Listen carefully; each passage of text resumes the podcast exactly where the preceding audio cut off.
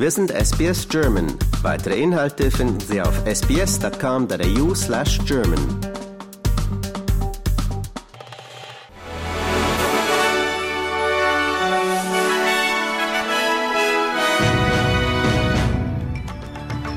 Sie hören den SBS German News Flash an diesem Dienstag, den 26. Dezember. Mein Name ist Benjamin Kantak.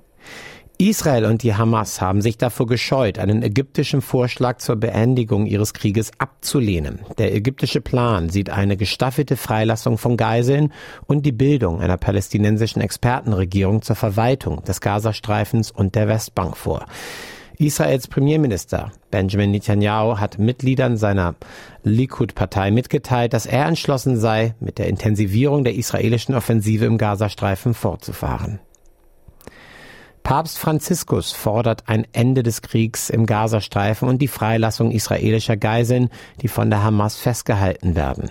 In seiner traditionellen Weihnachtsbotschaft rief der Papst auch zu mehr Hilfe für den Gazastreifen auf. Ein Todesopfer und mehr als 120.000 Haushalte ohne Strom.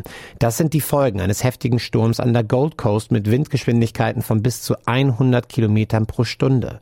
Der Sturm hat über 300 Stromleitungen beschädigt und in Helensville starb eine Frau, als sie von einem umstürzenden Baum getroffen wurde.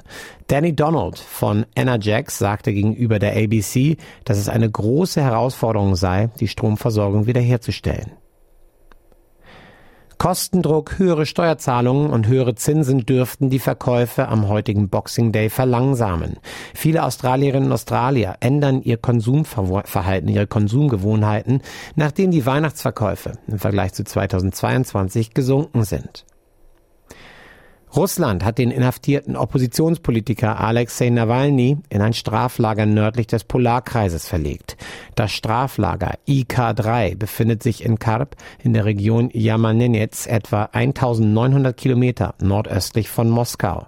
Es gilt als eines der härtesten Gefängnisse in Russland und die Temperaturen sollen in dieser Woche auf minus 28 Grad Celsius fallen.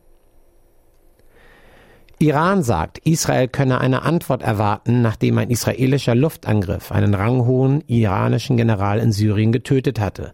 Der Angriff fand in einem Viertel der Hauptstadt Damaskus statt und tötete Sayed Razi Mousavi, einen langjährigen Berater der iranischen paramilitärischen Revolutionsgarde in Syrien.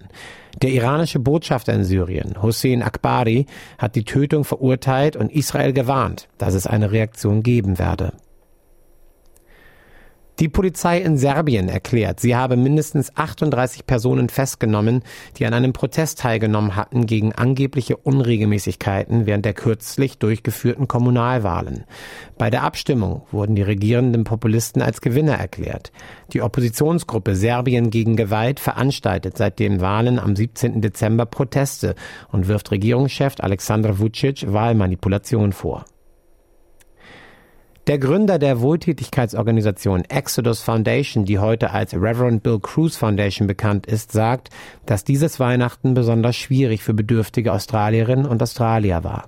Mehr Menschen als je zuvor hätten sich um grundlegende Bedürfnisse und Dienstleistungen bemüht und Unterstützung gesucht. Heute startete das 78. Sydney Hobart Yachtrennen mit 103 Booten.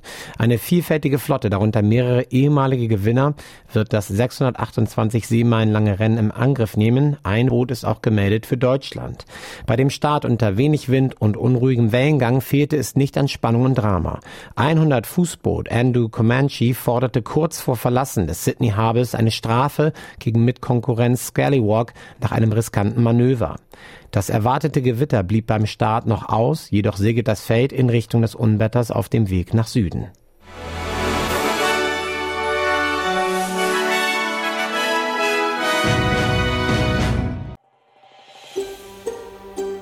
Lust auf weitere Interviews und Geschichten? Uns gibt's auf allen großen Podcast-Plattformen wie Apple, Google und Spotify.